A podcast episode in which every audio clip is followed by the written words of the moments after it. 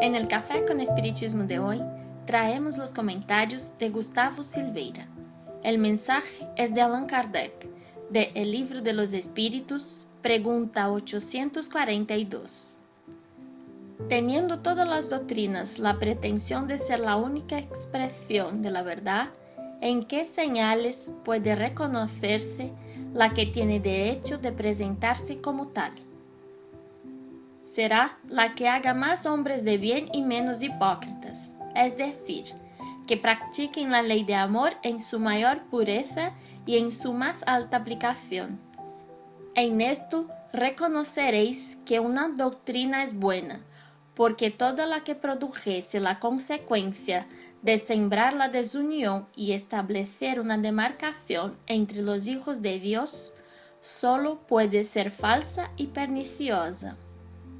Allan Kardec, en el Evangelio según el Espiritismo, afirmó, Toda religión, pues, que no hace al hombre mejor, no cumple su objetivo. Por todo esto, la máxima de la doctrina espírita, llevada por Kardec también en el, el Evangelio según el Espiritismo, es, fuera de la caridad no hay salvación, dejando claro que el objetivo del Espiritismo no es el de hacer que las personas se vuelvan espíritas, sino el de restaurar almas, el de corregir la ruta hacia el amor, ya sea católico, evangélico, budista, hinduista o ya sea espírita. Quizás para nosotros, que fuimos bañados por el conocimiento del espiritismo, nos pese más aún el deber de practicar el bien, más allá de los sectarismos religiosos. Quien quiera que lea Kardec verá que la preocupación del codificador y de todo el equipo espiritual que dirigió el trabajo de la codificación siempre estuvo dirigida a la intención, al sentimiento, al conocimiento de las leyes divinas y nunca hacia esta o aquella práctica religiosa o a esta o aquella creencia. Si es verdad que el espiritismo revolucionó el pensamiento religioso, uniendo moral, ciencia y filosofía de manera sublime, también es verdad que en ningún momento se ha dicho que el espírita evoluciona tan solo por ser espírita.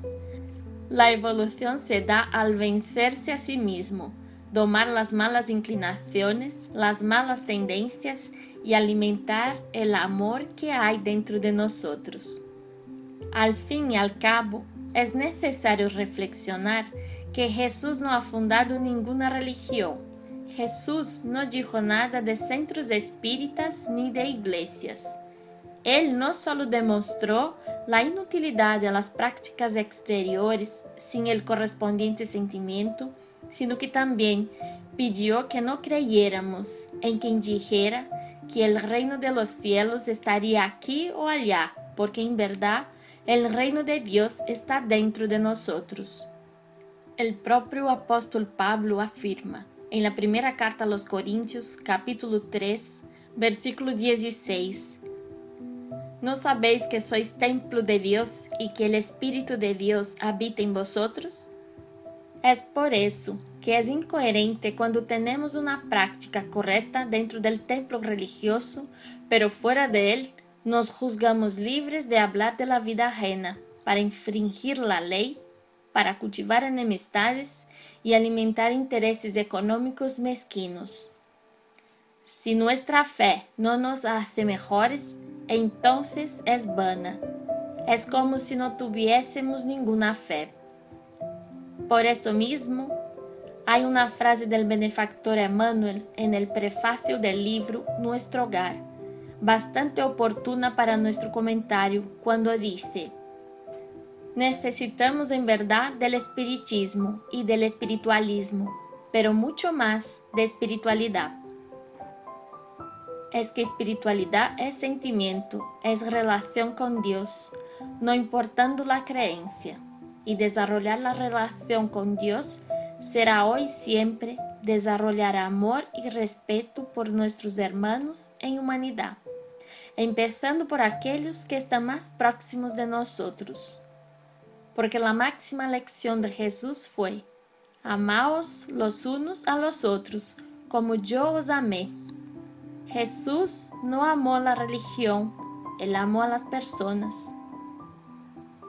Que Él nos inspire siempre y hasta el próximo episodio de Café con Espiritismo.